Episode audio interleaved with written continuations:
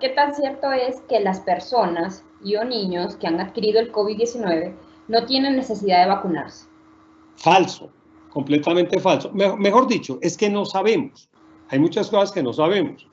Eh, a menos que sea una de esas infecciones que da inmunidad de por vida, eh, que no es nunca en vías respiratorias, eh, consideramos que la persona que ha tenido la enfermedad debe vacunarse. No, digamos, no, no, es, no está inmune a la condición.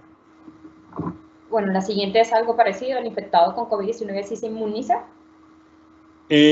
bueno, sí, es lo mismo. O sea, se inmuniza en el momento y probablemente con cierta confiabilidad podemos decir que hasta cuatro o seis meses está razonablemente protegido. Más allá, tampoco sabemos mucho. Digamos que la gente se empezó a infectar en masa en marzo, abril o mayo y estamos apenas en diciembre. Entonces los estudios de seguimiento muestran que podrían perder anticuerpos, pero todavía estar inmunes, pero no podemos decir con seguridad cuánto dura esa inmunidad. O sea, consideren por ahora una inmunidad parcial y la necesidad de las vacunas.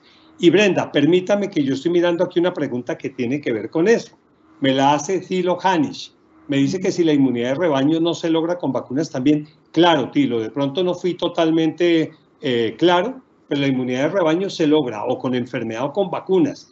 Por eso, para eh, que la vacuna tenga éxito, tiene que estar vacunado entre el 60 y 70% de la población. Y que si soy escéptico sobre la llegada de vacunas, se lo contesto de esa forma. Llevo cinco meses estudiando día y noche vacunas de coronavirus. O sea, yo lo que quiero es que lleguen rápido y estoy absolutamente feliz de los resultados del último mes y de lo que viene en cuatro meses.